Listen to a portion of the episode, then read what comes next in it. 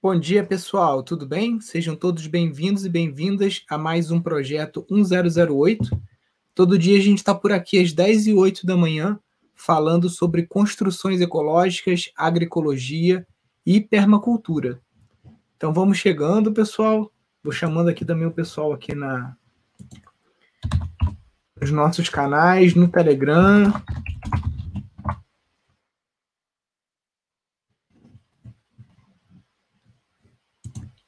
Pessoal que não conhece a dinâmica aqui, tem que clicar no botãozinho aqui embaixo que tem uma aqui, ó.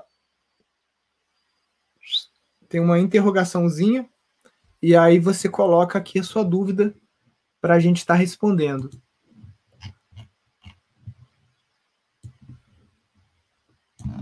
Lá. Chamando aqui os alunos e toda a galera para a gente ter uma live bem legal hoje.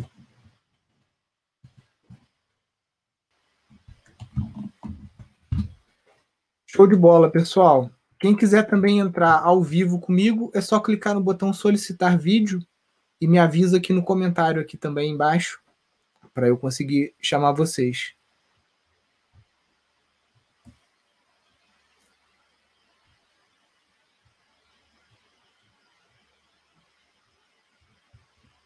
E aí vamos chegando.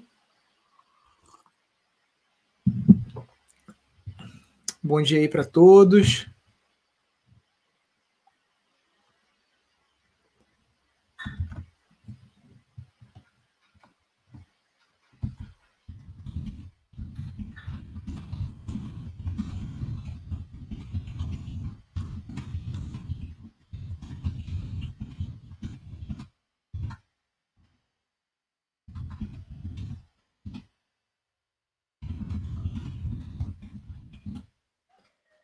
Ó, já temos a nossa primeira pergunta.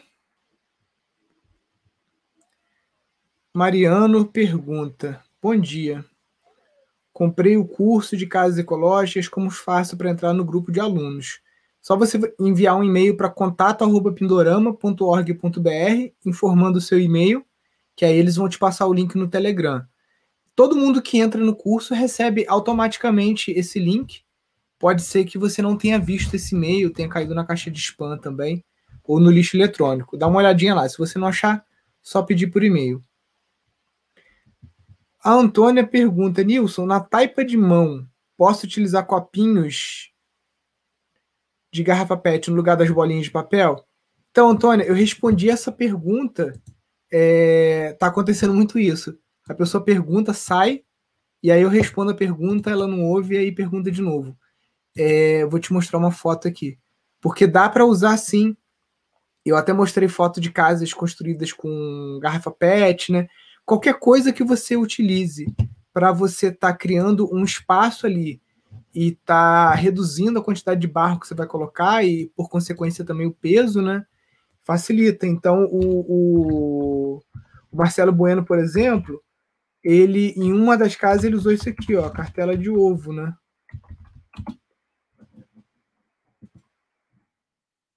Que é essa cartela normal aqui, né?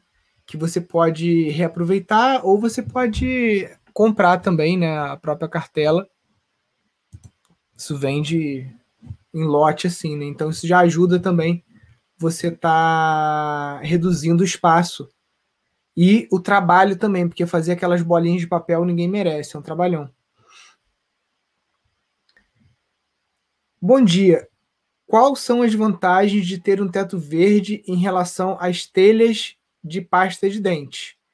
Então, a principal vantagem é inércia térmica. O teto verde ele vai ser sempre um isolante térmico melhor do que qualquer tipo de telhado. E em todo lugar você precisa de teto verde? Não necessariamente. Aqui em Friburgo, como a gente tem uma amplitude térmica muito grande, você pode ter um dia que vai de quase 22 graus até 6 graus, a gente precisa de uma inércia térmica boa dentro de casa e também é, que proteja a nossa casa é, do clima externo. Se você está num, num, num, local mais é, aprazível, por exemplo, Lumiar, que é aqui perto, que já não faz tão, tanto frio, né? Faz frio também, mas não é tanto, né? Às vezes um telhado comum vai te, te vai dar conta. Eu prefiro sempre apostar no teto verde, porque acaba que ele fica um pouquinho mais caro, mas ele melhora muito o conforto climático dentro da casa. É, essa casa que a gente fez aqui, a Gaia, né, que a gente utilizou o, a Land Pet, se a gente tivesse feito um teto verde, tinha resolvido o problema. Só que como a gente estava fazendo uma casa rápida, né, a ideia é uma casa rápida, é, barata e tudo mais, a gente utilizou materiais mais industriais, ecológicos, mas se eu fizesse o teto verde ali, eu ia ter uma inércia térmica até melhor do que a telha de a para de tubo de pasta de dente com a lã de pet por baixo. Fabiano pergunta: como acomodar as linhas retas de agrofloresta e agricultura sintrópica no design circular da permacultura. Então, Fabiano, é, na verdade, a permacultura ela não obriga ninguém a trabalhar com aqueles círculos concêntricos que a gente vê muito nos é, croquis explicativos da permacultura. Aquilo é mais uma questão didática. Você não precisa necessariamente trabalhar a zona 1 aqui em volta da casa, a zona 2, assim, você pode trabalhar com talhões do jeito que você quiser, entendeu? Como você julgar que é melhor você adaptar na topografia do teu sítio, porque é, muitas vezes você vai trabalhar com uma coisa circular, aí aqui um pedaço do círculo é um, é um puta morro com uma topografia de 45 graus que você não consegue usar, que é uma área de preservação. Então aquilo ali, apesar de estar num círculo, é uma zona 5, mesmo estando do lado da sua casa, porque é uma área que você não consegue estar é, manejando ela é, fre com frequência e intensidade, né? Porque é uma zona de preservação. Você pode ter do lado da tua casa, a 30 metros, sei lá, 50 metros, um rio que tem uma mata ciliar e que é uma, uma área de proteção permanente. E aquilo ali automaticamente é uma zona 5 dentro da tua zona 1. Então, a, aqueles círculos ali, aquilo é mais só é, é para fins didáticos, né? Você não precisa necessariamente estar trabalhando dessa forma.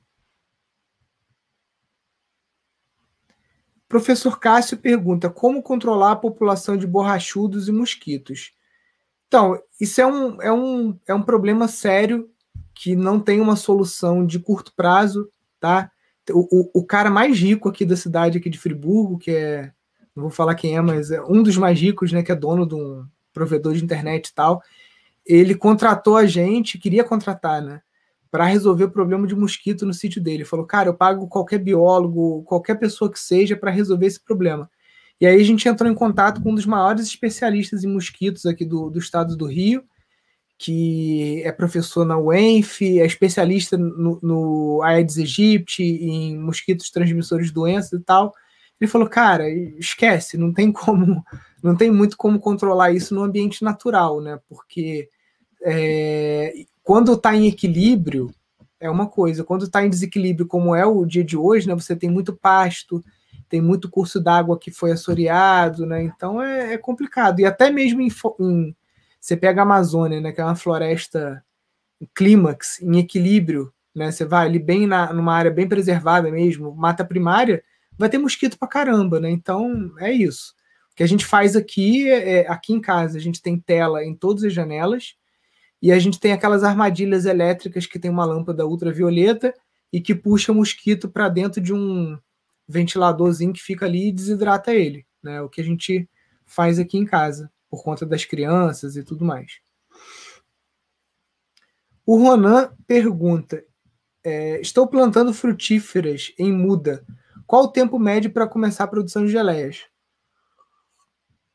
Ronan, primeiro, cuidado com esse negócio. Dá uma olhada na live de ontem. Cuidado com esse negócio de sair plantando muda de frutífera num terreno que não foi preparado e equilibrado segundo os princípios da agroecologia. Então, se você tem um pasto, uma braquiária, você sai lá só fazendo cova e botando planta, botando muda direto, você vai ter uma taxa de sucesso muito pequena se você comparar em não plantar as mudas e ficar um ano é, fazendo adubação verde, fazendo uma descompactação do solo com mandioca, com nabo forrageiro, plantando leguminosas, botando bastante cobertura de solo, fazendo uma adubação desse solo, um equilíbrio, para aí sim você entrar com a muda. Porque o que, que acontece? A maior parte dos nossos alunos que comete esse erro de chegar num pasto, chegar num ambiente que está degradado e já colocar muda, vai só alimentar a formiga cortadeira. A realidade é essa. Paga lá 15, 30 reais em cada muda enxertada para a formiga ir lá comer e as, e as plantas ficam todas é, travadas, né? não cresce, não desenvolve, porque quando começa a, que, a querer desenvolver, vem a formiga e come, e depois vem a formiga e come de novo. Então, é, é, na minha opinião, se você não fez essa preparação de um ano, você já começou errado. E não pense que você vai perder um ano fazendo essa preparação, você vai ganhar tempo, tá? Eu fiz isso aqui com uma plantação de framboesas, e é, uma, uma, framboesa que era uma espécie exótica né, da, da França, e eu perdi todas, perdi 100% das minhas mudas, 100%, não sobrou uma, com formiga. E aí depois o outro pomar que eu fiz em sistema agroflorestal, equilibrando, fazendo adubação verde por um ano, é, corrigindo o solo e tudo mais, eu tive uma, uma taxa de perda de muda de 20%, contando formiga, contando muda que às vezes a irrigação não funcionou muito bem, então foi uma taxa bem menor, né? Perder 100%, perdeu 20%, né? Foram cinco vezes menos. Então, é... esse preparo também que você faz vai diminuir o teu tempo de produção de geleia. E o tempo de produção de geleia depende muito do que, que você, você plantou aí. Por exemplo, se você plantou caqui, vai demorar um pouco para você fazer geleia. Se você plantou frutas vermelhas, fruta vermelha, a maioria delas com um ano, dois já está produzindo, né? Fisales produz com quatro meses. Então, é difícil responder a tua pergunta sem ter um croqui do que, que você plantou. As mudas enxertadas geralmente produzem no primeiro, entre o primeiro, segundo e terceiro ano, tá?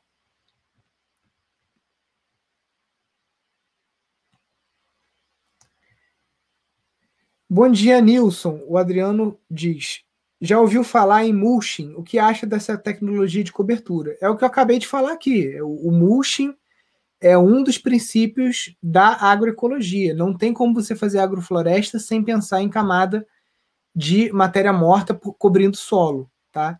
Então, mulching é essencial. A gente recomenda essa prática em todas as nossas aulas, porque é quase que a base da, da agroecologia.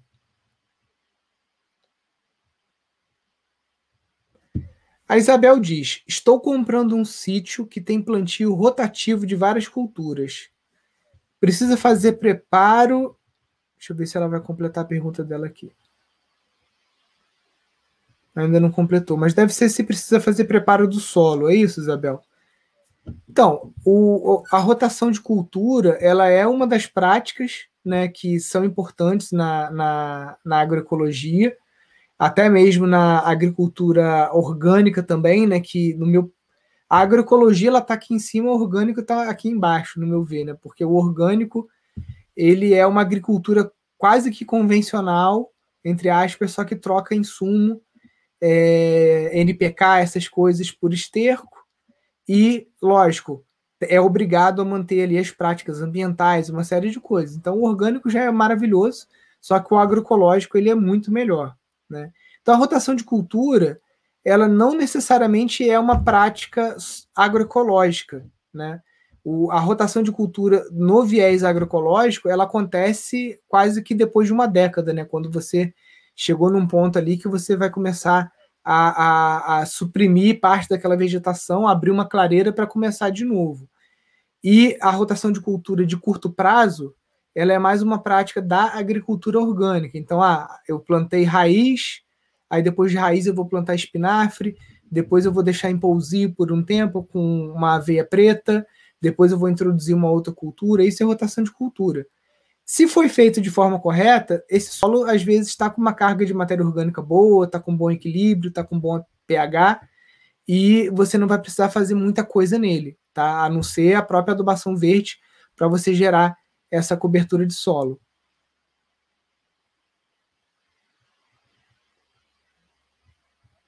Tá, então é isso, Isabel. Está na rotação de cultura. É... coloca, porque se você vai colocar frutífera sem seguir os princípios agroecológicos, vai fazer basicamente só um pomar, a chance da formiga vir cortar é muito grande, porque você não tem outras plantas ali interagindo, né? Você às vezes vai ter quase que uma monocultura, se você vai fazer um pomar só de citros ou com poucas espécies. Então, o ideal é você aplicar agroecologia, você não ter só frutífera, mas você ter árvore de madeira, você ter é, margaridão, você ter plantas que vão estar tá atraindo abelhas. Então, você é, realmente apostar no policultivo, e não só um policultivo de frutífera, mas um policultivo no geral, para você ter plantas de ciclo curto, leguminosas, ter várias coisas ali ao mesmo tempo, e não só é, essas plantas é, frutíferas, como um pomar. Aí, bom dia para o Ananda, lá da Ecovila Aruanda. Valeu, querido. Ah, o Adriano ele ele ele está falando, é, ele queria falar sobre o mulching com a lona branca. Então, já o mulching com a lona branca a gente não recomenda porque o plástico ele acaba que ele vai ficando é, ele vai se desfazendo, vai contaminando o teu solo com plástico e microplástico. Você vai estar tá aí alimentando essa indústria de, de, de, de petróleo né, e tudo mais. Para quê? se você pode cobrir o teu solo com bagaço de cana, com crotalária, com aveia preta, até mesmo com capim braquiária, se ele não tiver semente. Então, já a lona branca eu discordo. É, tem culturas mais sensíveis, como o morango, por exemplo, que você colocando a camada de capim por baixo do morango acaba dando um, um inconveniente ali. Mas aí você pode, a gente aqui faz um, um pega o bambu gigante e faz tipo um aro de bambu gigante e coloca por baixo do murango.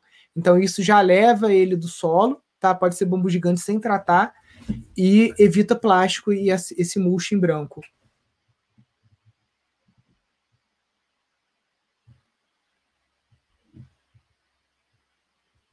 Estou pensando em plantar mandioca e cana para preparar o solo do pomar. A formiga vai comer também? Então, Irene, policultivo mandioca e, e, e, cana é o que a gente chama de consórcio, não é um policultivo. Então você coloca pelo menos mais umas 10 coisas aí. Coloca sua cana, sua mandioca, mas coloca umas duas, três espécies de crotalária, coloca margaridão, é, coloca bananeira, coloca outras coisas também para você diversificar.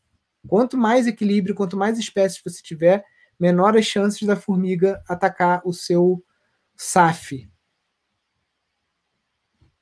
vocês têm problema com borrachudo no sítio? Então, já respondemos. Dentro nossa casa toda telada, colocamos armadilhas ultravioleta aqui dentro de casa e repelente que a gente usa, a gente faz. Eu não sei receita que minha esposa que faz, mas eu sei que tem óleo de citronela, óleo essencial, né?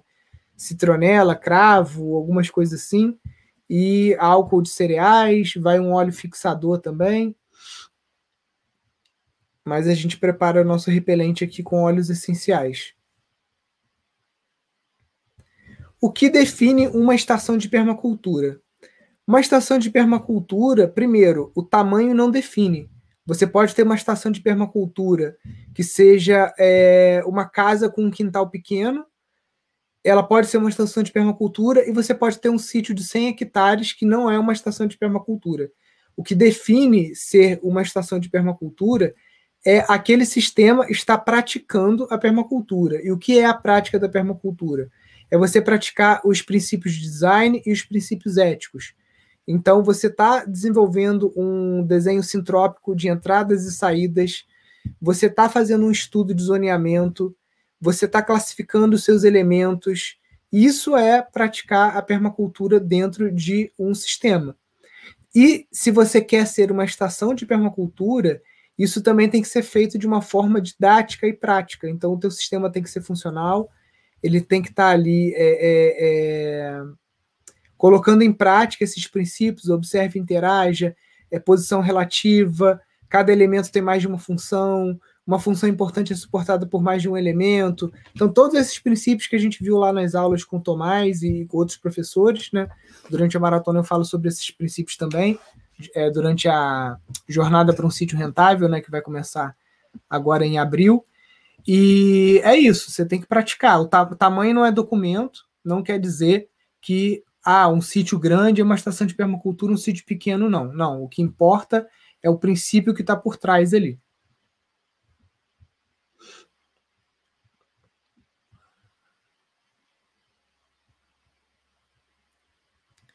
Por que usar a land pet por baixo do telhado?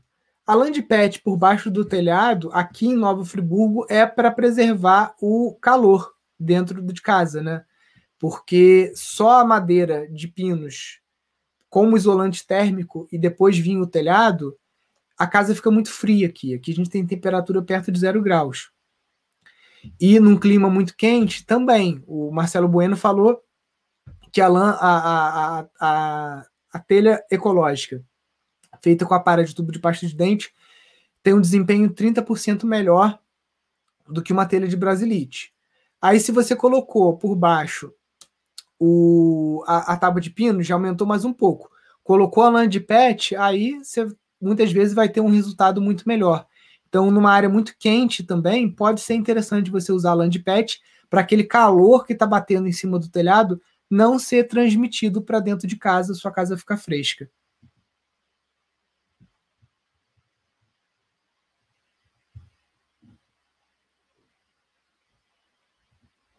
Bom dia, saúde e paz para a família e o bebê. Obrigado, Marcelo.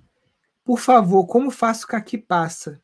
Então, Marcelo, tem várias formas de você estar tá fazendo isso. Pequena escala, grande escala. Eu já visitei uma produção em grande escala num sítio de uns japoneses que tem é, aqui em Friburgo, e eles fizeram uma sauna de alvenaria. É um quarto feito de bloco de concreto, assim, bem arquitetura, é, construção convencional mesmo, e era a lenha, entendeu? Tinha um monte de bambu no teto, tudo pendurado com barbante, e ali lenha comendo, entendeu? E aquecendo aquele quarto ali para secar o, secar o ar. É, como que eu fiz? E, e, isso foi até uma coisa que eu fiz com, quando adolescente com meu pai. A gente fez uma estrutura de bambu, colocou plástico preto por dentro, né? Tipo um aquário. Imagina que eu fiz uma piscininha, igual uma piscina dessas de criança, de plástico preto.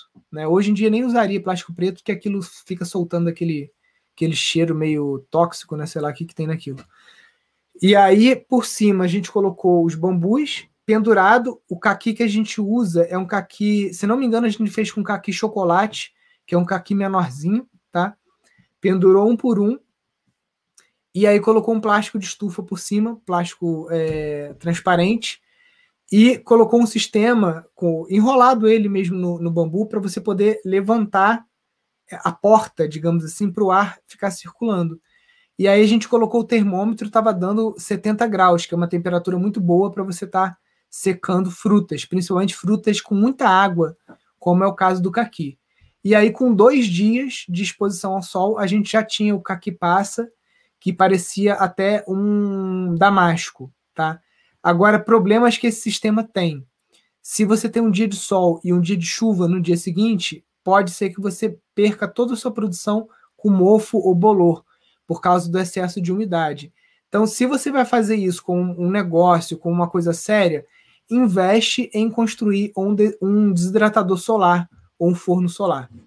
Eu estou devendo mostrar é, alguns croquis de, de forno solar. Deixa eu ver se eu consigo mostrar aqui agora, porque eu fiquei de fazer. Ontem eu não dei conta de fazer responder os stories, porque eu tive que levar a bebê na pediatra. Aí tive que ficar na rua, tal, aquela correria. Peraí. Deixa eu abrir aqui um, esquema de forno solar. Ó, esse aqui é um esquema de baixo custo que é feito com caixa de papelão e alumínio, papel alumínio, tá? Esse aqui já é mais profissional, né? Ele foi feito com, com ferro, é, com madeira, desculpa. E dá para fazer é, madeira e plástico, tá vendo que o plástico até tá enrugado. Tem esse aqui poliangular, mas esse aqui é mais forno, né? Para secagem. Espera aí. Tentar achar um aqui. Esse aqui é o que o Nicolau faz, né? O Nicolau mora lá em Ubatuba, inclusive é parceiro lá do Marcelo Bueno também no, no, no IPEMA, né? Ele é desidratador e forno solar, tá? Ele tem aqui uma, não sei se vai dar para ver, ele tem uma ventoinhazinha. Aqui tem uma placa fotovoltaica aqui que faz circular. Agora, eu já perdi produção de, deixa eu me lembrar, de, acho que foi de tomate nesse nesse forno aqui por conta de mofo. Porque fez sol, no dia seguinte fez chuva, e aí o que, que você tem que fazer? Não pode deixar preguiça, ou você tem que tirar, né? E guardar no lugar, não deixar perto, no, do lado de fora da casa, que vai ter muita umidade, ou você tem que ter um sistema desse aqui que tenha um apoio elétrico, tá? O, o até hoje em dia, o, o, o Nicolau, da Pleno Sol, o nome do, do, do esquema dele aí, ele tem uns desidratadores com apoio elétrico. Mas você mesmo pode construir isso com tábua de pinos, vidro de blindex, de, de porta de box, é, resistência elétrica, ventoinha, entendeu? E aí você faz um desidratador que é solar e que no dia que não tem sol, você vai usar uma resistência 12 volts é, ou uma resistência 110 ou 220 para você estar tá secando o ar ali, pelo menos tirar a umidade para que aquele alimento não crie, não desenvolva bolor ou nenhuma espécie de bactéria até o próximo dia de sol, tá? Então, o Marcelo, vai depender muito do quão sério é. Se você está fazendo só para você, ah, eu, vou, eu quero que passe só para mim. Você pode comprar até um desidratador elétrico é, nacional, entendeu? Tem aqui o, o, Como é que era? Cara, eu vendi desidratador elétrico. Deixa eu ver o que, que o Google mostra pra gente aqui de desidratador. Porque tem uns. Ó, o melhor de todos é o, é o Excalibur, que é um americano. Isso aí não, não tem igual, tá? A gente tem aqui na época que o dólar ainda permitia a gente comprar esse tipo de coisa. É, tem um aqui de Petrópolis que é o Pardal, tá? É foda que agora aparece só muita coisa. Esse aqui, gente, que eu tô mostrando, isso aqui é para você ter na tua cozinha. É coisa bancada de cozinha, é, não é para escala muito muito grande, mas para pequeno microempreendimento já serve, né? Isso aqui, tá vendo? Tem vários equipamentos que são nacionais. O que, que você tem que se atentar quando você busca um desidratador desses nacionais ou, ou de pequeno porte. É se precisa fazer rotação de bandeja. O que é rotação de bandeja? Você tem aqui o desidratador, ele tem essas várias bandejinhas aqui. Aí tem os desidratadores que tem uma circulação de ar ineficiente. Você tem que ficar pegando a bandeja, bota a bandeja de baixo para cima, bota de cima para baixo, é isso a cada, sei lá, duas, três horas. É um pé no saco, entendeu? Desidratador bom você coloca os alimentos na bandeja e fica ali 6 horas, 8 horas, você esquece. Você não precisa fazer rodízio de bandeja, entendeu? Então, você tem que perguntar para o fabricante, né? Eu não vou indicar nenhum aqui, fabricante, porque é, não, eu não tenho experiência com nenhum desidratador elétrico, a não ser o Excalibur, que é um desidratador importado que você não vai achar aqui no Brasil por menos de 3 ou 4 mil reais. E, enfim, ele, e ele é pequeno, ele não, não dá conta de um, de um empreendimento. Ele dá para você fazer um MVP, fazer uma validação. Ah, eu quero fazer uma barrinha de cereais, eu quero. Aí, para você comprar um desidratador pequeno, só para você testar o produto, é, testar a aceitação da clientela, beleza, mas depois você vai ter que ir para um, um maior. Então, isso aí é um assunto bem vasto, depende do tipo de é, situação que você vai fazer. Se é só para você, de brincadeira, ou se é para ganhar dinheiro mesmo.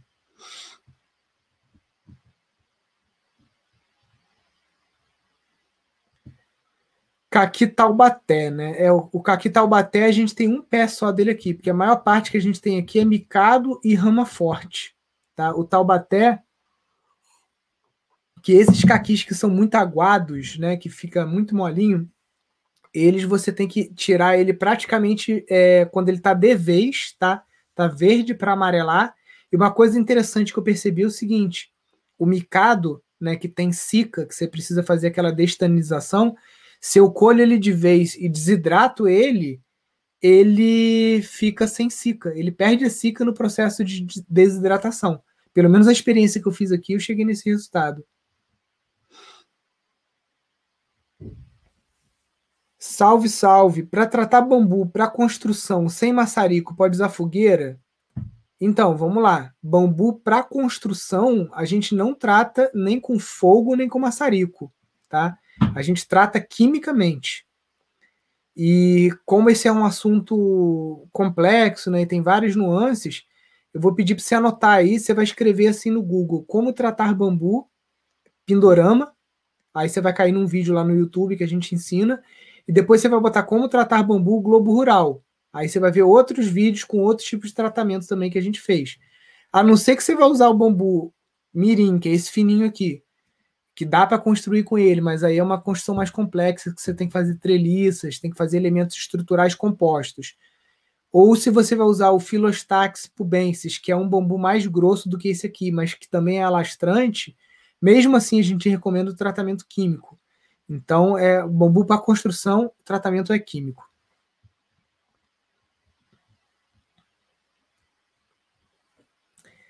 Bom dia, comprei um sítio agora. Parabéns aí pela sair do sistema. Tem uma construção de laje que está infiltrando. Lógico, construção de laje é uma dor de cabeça. Pergunta: Pergunta, cadê sua pergunta? Não veio. Depois completa aí então para mim, porque não tá só assim, ó, pergunta, aí não, não veio. Deve ser como resolver a infiltração da laje, mas eu vou esperar você completar. Rosângela pergunta: como consegue land pet? Eu sou de Minas Gerais. Rosângela, aqui Friburgo é uma cidade bem desenvolvida, tá? É um polo industrial, uma das é, cidades mais importantes do, do estado do Rio. Então aqui a gente compra na loja de material de construção mesmo. Inclusive é, ela é, chama Ecofibras, ela é natural, é natural não, ela é ecológica, é feita a partir de reciclagem. Então aqui a gente compra numa loja chamada Tapeçaria Dutra, que é uma loja que fornece material para drywall, esse tipo de coisa. Se você não encontrar na tua cidade, você tem que ver a cidade mais próxima que tem, para você não pagar um frete muito alto, ou pensar em alguma coisa que você tem aí na tua região mais fácil, né? Como por exemplo a reciclagem de isopor, né? Você pode estar juntando isopor, é, enfim, tem outros materiais também que são isolantes que você pode pensar em usar para não ter que comprar uma coisa que venha de muito longe, pagar um frete muito caro.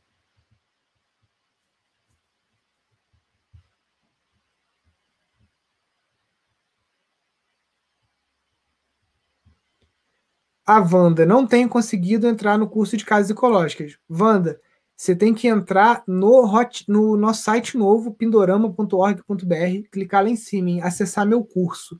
Se você não estiver conseguindo, manda um e-mail para a gente, que possivelmente seu e-mail não foi ativado na plataforma nova. Plataforma nova é bem legal porque você consegue baixar os vídeos no seu celular. Então, por exemplo, se você vai para o canteiro de obras e não tem internet lá e você quer tirar alguma dúvida, você consegue baixar o vídeo no teu celular.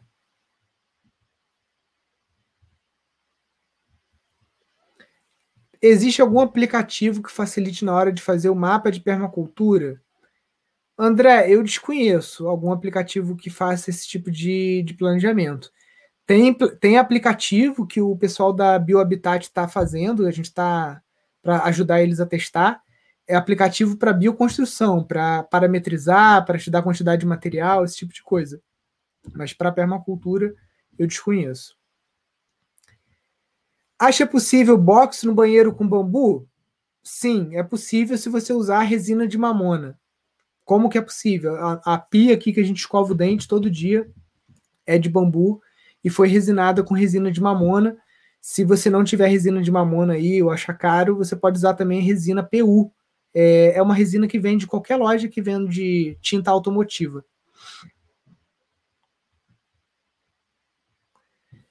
Ela diz, então, completando a, a pergunta lá da laje que está infiltrando, ela queria fazer um terraço com uma cobertura mais ecológica. Acha viável fazer tipo estuque com bambu? Então, não estou entendendo sua pergunta. Você não, você não prefere entrar no vídeo, não, para me explicar melhor? Clica, sai, sai da live entra de novo, clica no botão solicitar, que aí eu te coloco para dentro aqui para você me explicar melhor, que eu não estou não tô conseguindo entender. É, Isabel, qual o link do site do Pindorama para localizar o zoneamento do sistema permacultural. Então, Isabel, não sei se eu entendi sua pergunta. A gente ensina o zoneamento permacultural na jornada para um sítio rentável e no curso de gestão de empreendimentos sustentáveis. Então, se você quiser é, entrar no próximo, na próxima jornada e ter essas aulas gratuitas, você tem que fazer um cadastro. Eu vou colocar nos stories aqui o cadastro para jornada. Vamos ver. Não, ainda não entrou aqui a Medita Mantra para me explicar o problema dela.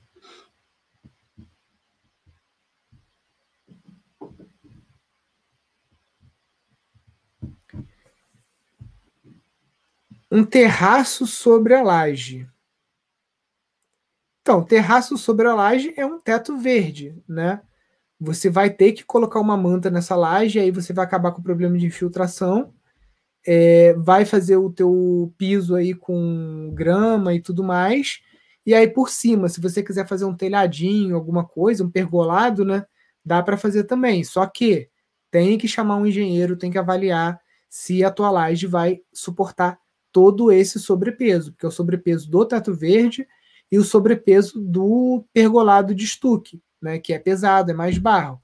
Então, peça avaliação do engenheiro.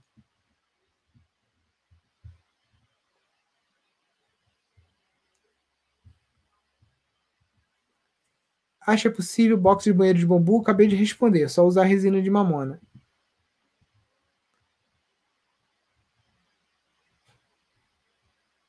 Ah, agora consegui, ó. Vamos ver se, se...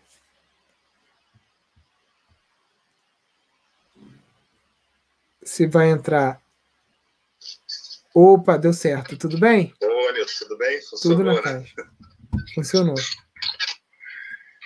Então, tem que, tem que avaliar isso, porque geralmente, quando o pessoal faz laje, eles fazem um superdimensionamento, às vezes coloca até uma ferragem mais grossa porque geralmente o pessoal bate a laje para depois fazer um segundo andar em cima.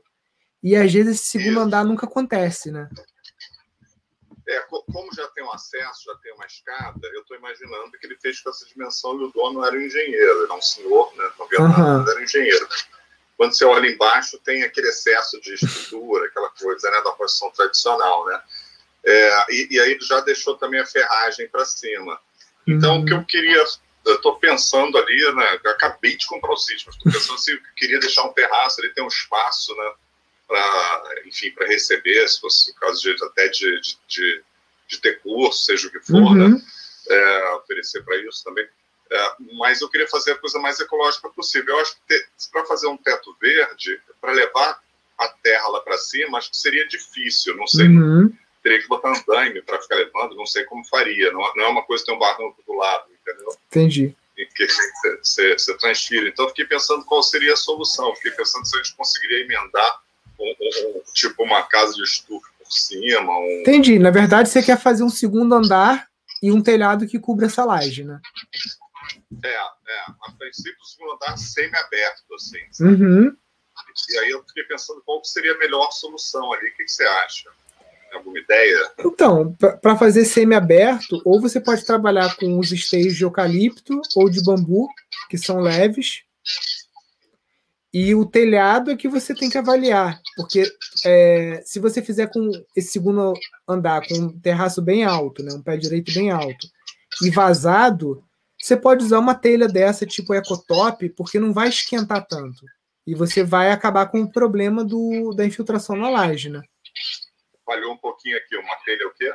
Essa telha ecotop, essa telha ecológica. Ah, ecológica. Você fazer um telhado alto, tipo assim, 3,60 metros e 60 de altura, né? Mais do que os 2,80 normal. As paredes vão ser vazadas, né? Você vai ter uma ou outra parede fechada e tudo mais. É, não, não teria necessidade do teto verde, porque já vai ventilar bastante, né? E aí, como você falou, fica muito mais fácil do que você ficar subindo a gente sobe no balde, né? Então é um trampo danado subir essa terra para o teto verde. É, pois é. Pois é, teria que ver de onde quer tirar também, né? Mas, Sim. enfim, mas, mas até você até já fez subir no balde. Já, Funciona. quer ver? Eu tenho, tenho foto aqui, cadê? Peraí aqui.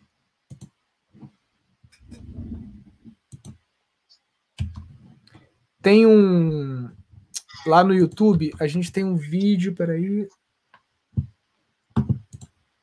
Lá no YouTube, a gente tem uma playlist chamada Zona Zero. E aí são vários capítulos. Um deles é sobre teto verde. E aí eu mostro fotos da. Ah, eu não vou cons consigo virar consigo.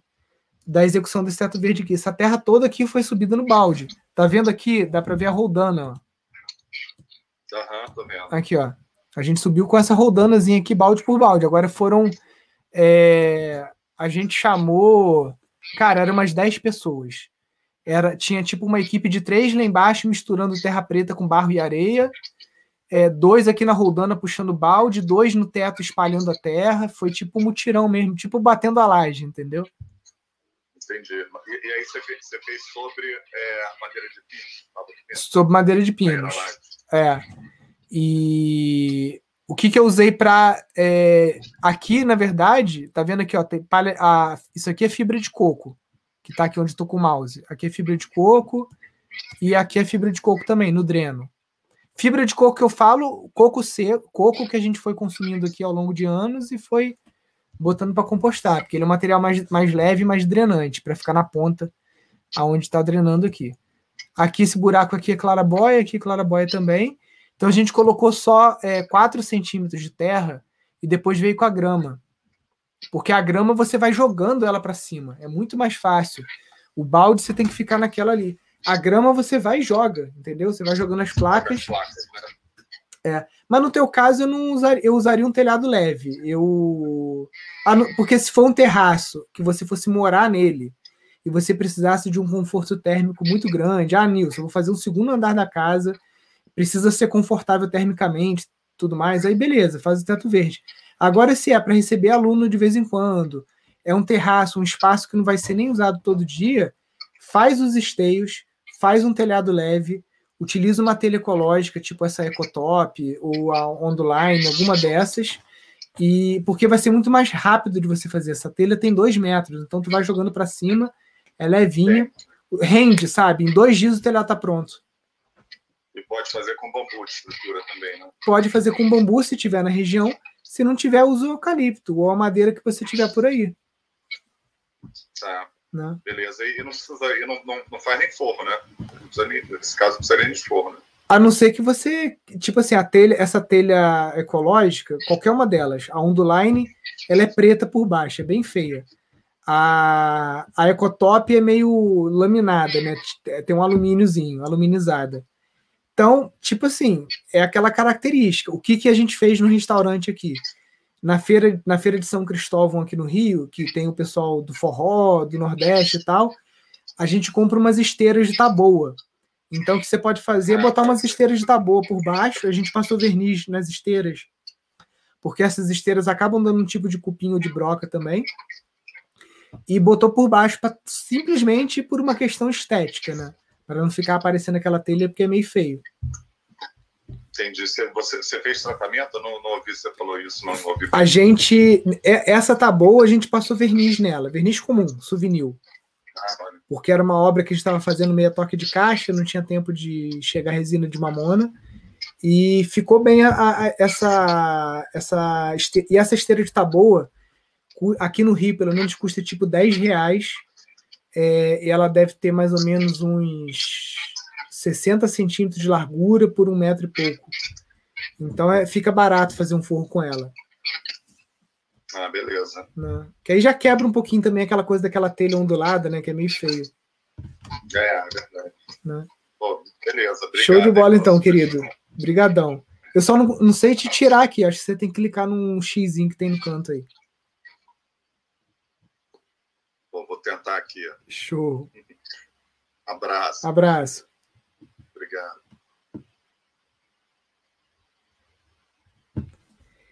Isopor, landpet, entre outros materiais sintéticos, no final da vida da bioconstrução,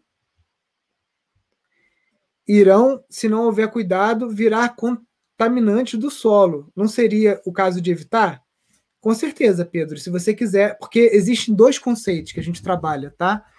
Arquitetura sustentável e arquitetura ecológica. A arquitetura ecológica é aquela que vai chegar o mais próximo possível da arquitetura vernacular e de utilizar somente elementos naturais. Então você não vai usar isopor, não vai usar land pet. O isolante que tem é o barro, é a palha, tá? Então é, eu sou mais a favor da arquitetura ecológica, tá? Só que no curso, como a gente tem que mostrar coisas para todas as realidades, todas as partes, zona urbana, zona rural, etc., a gente colocou também no curso de casas ecológicas alguns tipos de casas que eu classificaria como casa sustentável, não classificaria como. Porque existe aí uma. É uma semântica, né? Uma, uma, uma digamos assim, uma interpretação de termo, né? O que, que é sustentável, ou baixo impacto, ou impacto reduzido, e o que, que é ecológico de fato. Né? O ecológico de fato é aquilo que está 100% ali em respeito a, com o, o, meio ambiente. Então, a land pet, se você for desmanchar a casa, ela pode virar preenchimento de almofada, ela pode ser um monte de coisa. Ela não necessariamente é, tem que sair dali do, do, do da casa e ir para o solo, né? Ela pode ser reutilizada. O PET dura 400 anos, 500 anos. Então, se por algum motivo aquela casa vai ser demolida, aquela casa Gaia ali que a gente fez está toda parafusado. Se a gente desaparafusar, a gente tira land pet, vira enchimento para puff, vira material para fazer outra coisa. O isopor, ele é reciclável, né, também. Aqui no Brasil, muito pouco, acho que nem 0,1% do isopor é reciclado, muito pouquinho ainda, diferente do Japão, em que tem uma alta é, reutilização do, do, isopor, né? Mas o isopor é um material isolante térmico que você pode usar, por exemplo, para fazer o teu forno solar, o teu desidratador, usar ele em duas camadas de madeira e isopor no meio para você estar tá fazendo isolante. Então tudo reaproveita. Por isso que a permacultura vem trabalhar, né? A casa de pau a pique que meu pai nasceu, que está aqui do lado, que tem mais de 100 anos, é, quando eu cheguei aqui, tinham duas paredes que estavam caindo. A gente derrubou a parede no chão, jogou água, jogou esterco, pisou e usou o próprio barro que estava lá há 100 anos imobilizado. Então, se no futuro minha filha quer desmanchar uma casa dessa aí para fazer outra coisa, ela vai usar a, a, a placa ecológica para fazer uma coisa, vai usar a land pet para outra, vai usar o isopor para outra. Porque dentro da permacultura a gente pega os elementos e tenta reinserir eles dentro do sistema, né? Um conceito também de upcycling, né? Que o pessoal chama. Ó, tem alguns comentários aqui, gente. Tenta sempre fazer as perguntinhas na interrogação, porque aqui nos comentários elas vão passando e aí fica difícil de eu acompanhar. Carneiro Geisa, Geisa Carneiro. Acabei de comprar um terreno no interior do Espírito Santo. Como conseguir alguém para fazer um projeto e bioconstruir que atenda a minha região? Já pesquisei e não encontrei por aqui. Então, Geisa, é, a rede Pindorama, desde o início, ela começou no início da pandemia, mais ou menos abril do ano passado. Então, vai, vai fazer um ano agora que a gente tem essa estrutura maior. Eu acredito que vai levar ainda mais esse ano agora, de 2021, para o pessoal concluir o curso, receber o certificado, é, o, a gente terminar o curso de casas ecológicas, aí mais gente aprender. Então, acredito que em 2022 a gente vai ter lá na Rede Pindorama muita oferta de mão de obra em todos os estados de pessoas que possam fazer o planejamento do seu sítio e que possam tocar uma obra de bioconstrução. Agora, no momento, cara, essa mão de obra está super escassa e, cara, se você quer um bioconstrutor para fazer tua casa ecológica, barro, bambu, o que seja, você pode estar preparado aí para pagar R$ 2.500 o metro quadrado. Você não acha ninguém que cobre menos do que isso, tá? Eu não acho. Todo mundo que eu conheço aqui é no mínimo R$ 2.000, R$ 2.500 o metro quadrado. Por quê? Tá em falta a mão de obra, lei da oferta e da procura. A galera que aprendeu a fazer bioconstrução, que faz direito, acaba preferindo, não estou julgando ninguém, acaba preferindo fazer casa de bacana. Quem quer pagar, quem pode pagar, paga e faz. Então, que, que isso vira? Ao invés de a gente ficar criticando, tá aqui uma oportunidade para vocês aí. Quem quiser aprender bioconstrução, quiser fazer casa ecológica, sabe que é um trabalho muito bem remunerado. Né? E aí, conforme mais pessoas forem entrando nesse mercado e tudo mais, esse valor vai cair né, até chegar num valor é, mais justo, digamos assim, mais acessível.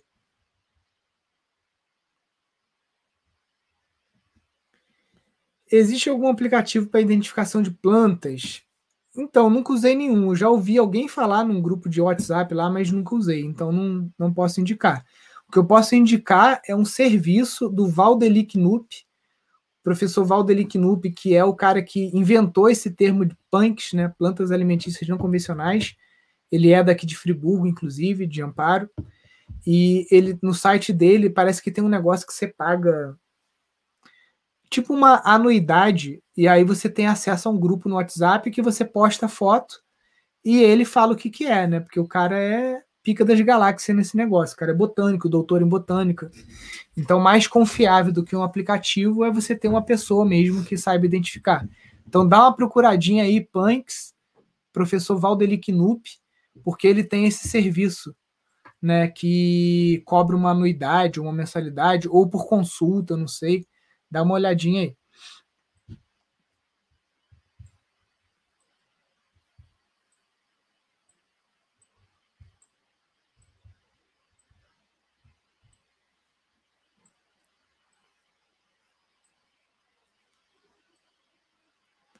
É, a Geisa falou que já fez o curso de permacultura em 2016 e agora está fazendo de bioconstrução.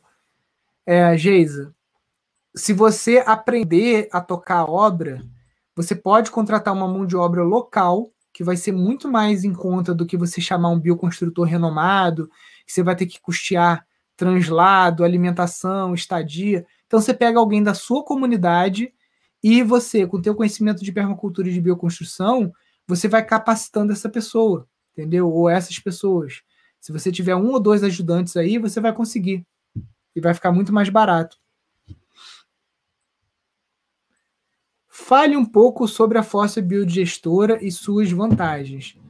Então, Helder, a fossa biodigestora, é... qual a vantagem? Primeira, né, mais gritante, produz biogás.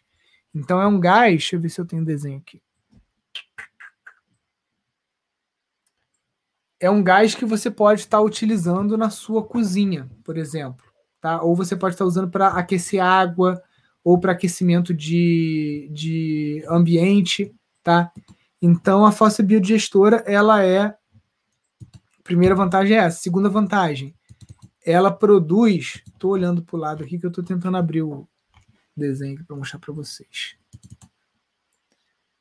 Que eu sou meio que o, o, o, o rei da, da gambiarra. Eu estava quem acompanha essa live aqui há mais tempo, eu estava querendo arrumar um jeito de compartilhar minha tela. E o que, que eu fiz? Eu comprei um monitorzinho Xing Ling, que ele fica em pé aqui ó, na minha mesa. E aí eu consigo mostrar para vocês algumas coisas. Então deixa eu. Peraí. Então a fossa biodigestora, primeiro, coisa mais óbvia, produz biogás. Segundo, ela limpa a água. Então você vai ter uma muito melhor do que uma fossa de três estágios que acaba infiltrando uma água não tão boa no solo, no sumidouro, você vai estar tá também limpando a água. Terceiro, não tem sumidouro, então você consegue aproveitar o biofertilizante e aquela água rica em nutrientes para você também estar tá conseguindo produzir biomassa vegetal. Para que, que eu quero biomassa vegetal? Essa biomassa vegetal pode ser utilizada para o mulching, para fazer a cobertura de solo, né? Ela pode ser usada para compostagem, se você tem gigoga, você tem. Porque o, o biodigestor, lá no final, você tem tanques com produção de, de, de, plantas aquáticas. Né? Então aqui a gente produz papiro e junco para usar na floricultura que meu pai tem lá no centro da cidade mas eu poderia estar produzindo outras plantas, entendeu? Até mesmo plantas comestíveis aqui, né? Então, é, na minha opinião, o biodigestor é o, principalmente o biosistema integrado, que é esse aqui, né, que você tem também a zona de raízes depois, é o sistema mais vantajoso que tem de saneamento, porque ele tem na permacultura a gente fala um dos princípios é obtenha um rendimento. Então, tudo que a gente faz, tudo que a gente vai colocar dinheiro e energia, material, aquilo tem que me dar um rendimento. Então, por exemplo, se eu vou construir uma fossa para dar conta do meu cocô, eu quero que aquilo me renda alguma coisa. Então, eu quero que aquilo me renda biogás, quero que aquilo me renda plantas ornamentais, quero que aquilo me renda banana, fruta, é, planta comestível, é, biofertilizante, é, porque a coisa mais idiota é fazer só uma fossa de três estágios, vou gastar uma grana com um monte de anel de concreto, um monte de coisa, para no final o que, que eu ganho de rendimento? Nada. O rendimento que eu tenho no final de cada 10 anos, sei lá, ter que chamar um caminhão limpa a fossa para limpar minha fossa ainda, porque aquilo não funciona. Então, permacultura é a ciência do óbvio, é a ciência de interconectar as coisas. O Robson, do Mude o Sistema, pergunta: é indicado utilizar água de chuva ou da cisterna ou da nascente bombeando para dentro de casa? Então, Robson, primeiro, pela lei, você não pode utilizar água de chuva para consumo. Você só pode utilizar água de chuva para vaso sanitário e para lavar calçada e para irrigação. Mas, na prática, nossos alunos, principalmente em zona rural, fazem. Usam, usam a água de chuva para banho, até para cozinhar, tá? desde que seja proveniente de um teto verde. Que o teto verde ele filtra a água, tá? É, se você está na cidade, você vai precisar aprovar essa obra, essa água de chuva, ela vai para uma outra captação, é, para um outro armazenamento, né? Pode ser uma bombona, pode ser uma caixa d'água, e aí você bombeia isso para uma, uma, outra caixa d'água acima do telhado para você poder usar na descarga, por exemplo, né? E usar isso por gravidade.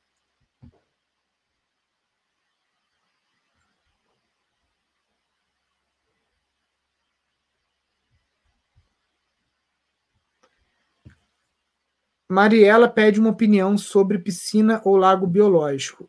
Então, Mariela, geralmente o pessoal faz utilizando uma geomanta preta de vinil, né?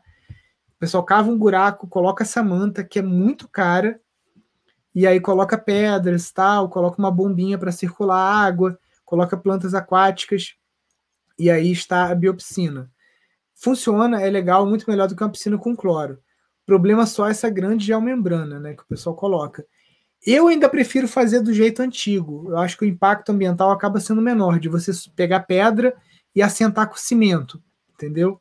Ou cavar, o lago que a gente tem aqui na frente, ele foi cavado com reta escavadeira no lugar que a água é brejo, não infiltra, né? Então ela, ela fica ali como um lago. Não é uma água translúcida, né? 100% transparente, mas é super ecológico.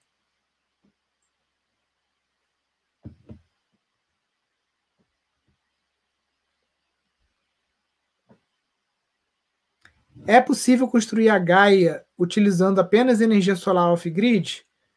Com certeza, não tem. É... Você diz por conta de ferramenta, né? Ou você diz a casa ser off-grid, porque ela utilizou bastante ferramenta elétrica, né?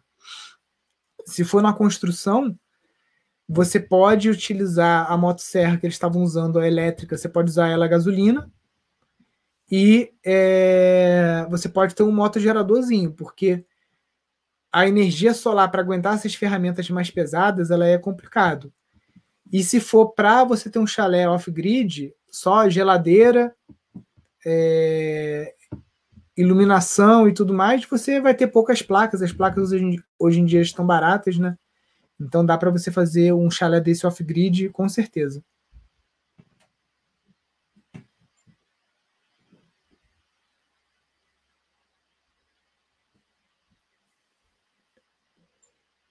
Site de bioclimática é o site do Ministério do Meio Ambiente. Espera aí. É esse aqui, ó. Proje, projete.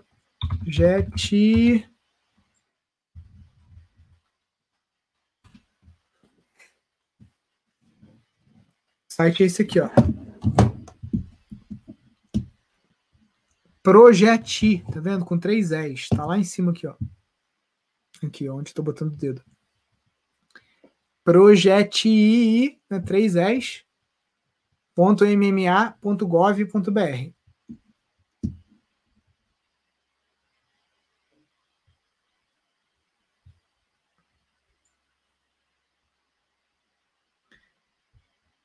É, a energia off-grid, é, se você. Eu não lembro se na aula de energia lá do, do curso de gestão a gente falou sobre dimensionamento. Porque o que, que você tem que fazer? Você tem que pegar todos os equipamentos que vão estar ligados no chalé. Então, por exemplo, se você vai ter uma chaleira elétrica, aquela de fazer café, se você vai ter um forninho elétrico, geladeira, você tem que somar a potência de tudo isso para você determinar o tamanho do seu inversor. Principalmente se você vai ter hóspede, hóspede usando. Porque se, se é você que mora na casa, você não vai ligar tudo ao mesmo tempo, porque você sabe que é energia solar. Então, não vou ligar forno elétrico, máquina de lavar, tananã, tudo ao mesmo tempo num dia nublado. Né? Aqui, por exemplo, a gente só liga o desidratador para fazer é, frutas e tudo desidratado quando tem sol. Se está nublado, a gente não usa porque a gente quer economizar bateria. Forno elétrico também, a gente só usa para fazer pão, fazer bolo e tal quando tem sol, porque aí liga o, o, o inversor e fica na energia solar. Tá? Então você tem que ter essa consciência. Agora, se você vai ter hóspede, aí tem que ser a prova de burro o negócio, tem que ser a prova de idiota, porque o ser humano tem uma capacidade. Um dos caras que já trabalhou com a gente aqui, o seu Gilberto, ele contou que uma vez ele fez um chalezinho off-grid e o aquecimento da água era é, aquecimento à água com coletor solar normal, né? E aí o, o hóspede estava nublado, estava chovendo, o, o hóspede foi na cidade, comprou um chuveiro elétrico, tirou a ducha, puxou o fio do interruptor de luz e fez uma gambiarra para ligar o chuveiro. E o chalé era energia solar e ele não foi projetado para suportar um chuveiro elétrico de 7.500 watts, que foi o que o hóspede comprou. Né? Ou seja, queimou o inversor.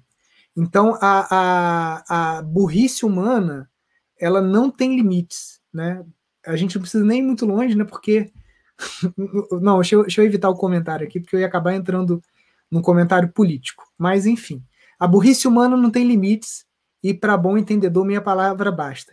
Então o cara, a água estava fria porque estava chovendo, né? Em vez do cara pegar um caneco de água, esquentar no fogão, alguma coisa assim, o cidadão teve a audácia de ir na cidade comprar um chuveiro elétrico instalar por conta própria, usando fio de 2,5 milímetros, nem usou o fio adequado, puxou a gambiarra da, da, do, do da lâmpada que estava no, no banheiro para ligar e era a energia solar queimou o inversor. Né?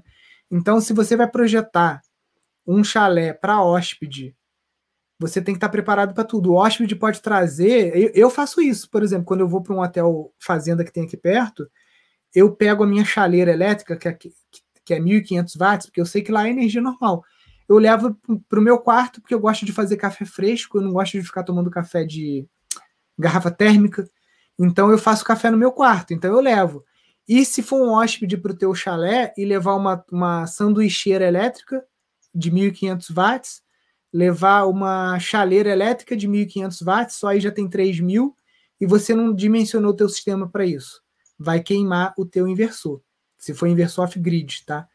Então tem que tem que tomar cuidado para você não é, dimensionar, subdimensionar e você colocar plaquinhas, instruir o teu hóspede, fala assim, olha, esse chalé ele tá 100% energia solar, o nosso inversor tem um limite de 3 mil watts ou de 5 mil watts, portanto, não ligue nenhum outro equipamento elétrico que não seja os equipamentos que estão aqui. Por favor, não ligue ferro de passar, não ligue secador de cabelo, é, não ligue forno elétrico, nada, nada, nada que não seja o que já está aqui no chalé, a não ser o carregador do seu celular, né? Que é uma coisa que todo mundo traz quando vai viajar, é o carregador de celular para ligar, o carregador do tablet, esse tipo de coisa. Então você tem que instruir o hóspede para isso. E muitas vezes você pode até fazer algum tipo de contrato, algum termo, que assim, olha, se você desrespeitar as regras e você causar algum dano no equipamento aqui, ligar o secador de cabelo e queimar o meu inversor, você vai arcar com o custo do, do reparo do equipamento. Né? Então, é, tem que pensar assim. O que eu faria era superdimensionar um pouco o sistema, porque para aguentar pelo menos um secador de cabelo, que é uma coisa que geralmente o pessoal acaba usando.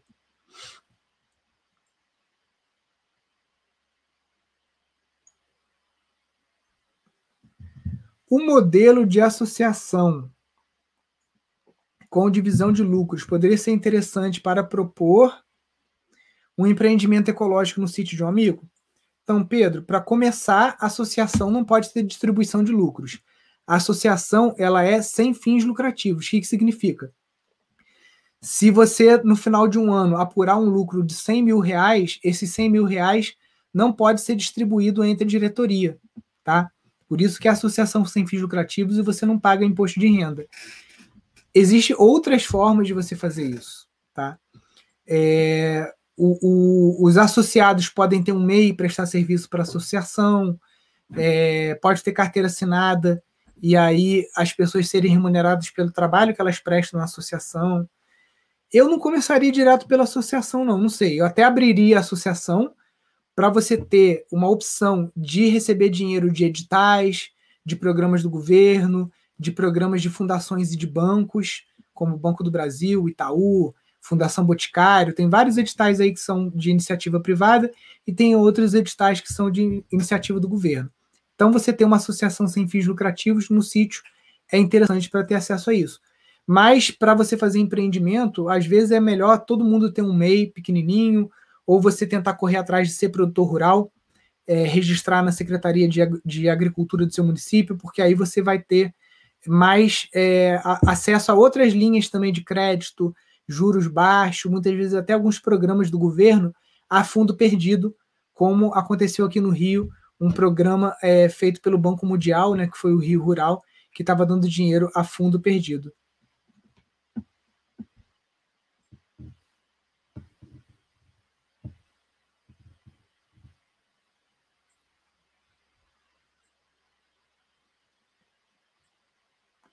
Esse material que você mostrou no tablet é de permacultura? Helder, esse material que eu mostrei no tablet é um e-book que o Instituto Pindorama desenvolveu, tá? Na verdade, ele era um livro impresso, só que a gente ficou de saco cheio com correio e com gente mal educada, porque às vezes o correio não entregava o livro e o pessoal ficava mandando e-mail para a gente xingando, aí eu não tenho tempo nem saúde para isso, a gente parou de mandar pelo correio, então agora é um e-book. E se você quiser comprar, ele custa R$ reais é, se você clicar no link azul que tem na bio aqui do Instagram, você clica lá em cursos online, é o primeiro item. Ou se você for no nosso site pindorama.org.br, você tem é, cursos online, também tem lá e-book, Casas Ecológicas e Permacultura. R$ reais é um livro bem completo, tem vários croquis sobre energia solar, sobre saneamento ecológico, todo, toda a parte do princípio da permacultura, teste de solo, bioconstrução. É um livro introdutório, obviamente, né, gente? Mas já vai dar uma boa base. É, se você ler esse livro, você já vai saber mais coisa do que eu sabia quando eu vim morar no sítio. Então, queria eu ter lido um livro como esse antes de eu vir morar aqui no, no, no sítio Pindorama aqui. O Fábio está falando que está com problema para entrar no Telegram. Então, você tem que pedir o acesso no Telegram no contato@pindorama.org.br. Tá? Pede lá de novo se você não foi atendido, porque a gente está com duas pessoas no atendimento, mas como a gente migrou a plataforma, a galera está meio sobrecarregada, porque tem muita gente com problema para acessar a nova plataforma, e aí os e-mails que geralmente eram respondidos em 24 horas estão levando aí dois, três dias para responder.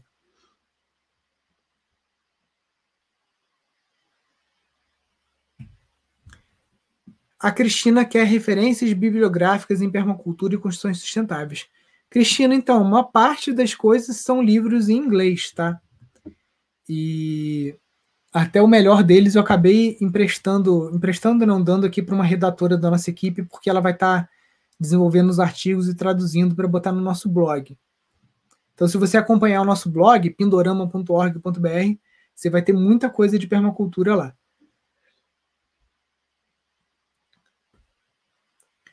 Show, pessoal. Muito obrigado pela participação de todos. Estamos chegando aqui ao final de mais um projeto no 008. Ele fica gravado aqui, então ao final aqui você pode mandar o, o link para outras pessoas. A Paula quer saber onde que você pega esse livro. É no nosso site pindorama.org.br. Você entra lá, clica no botão cursos online, acesse agora, e aí você é, Deixa eu mostrar aqui. Quem quiser o livro, clica aqui, ó. Cursos online, tá vendo? Grandão aqui, ó.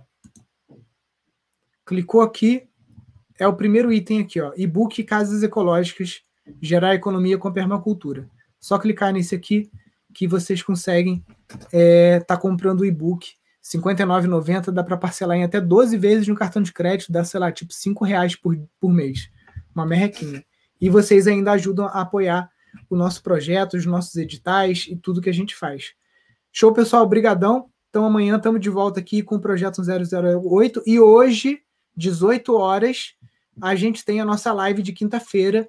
Hoje vai ser um projeto bem interessante, é uma fazenda grande que uma senhora herdou e ela está fazendo um projeto lá é, ligado aos franciscanos, né, que são uma ordem monástica da Igreja Católica que segue os princípios lá do São Francisco.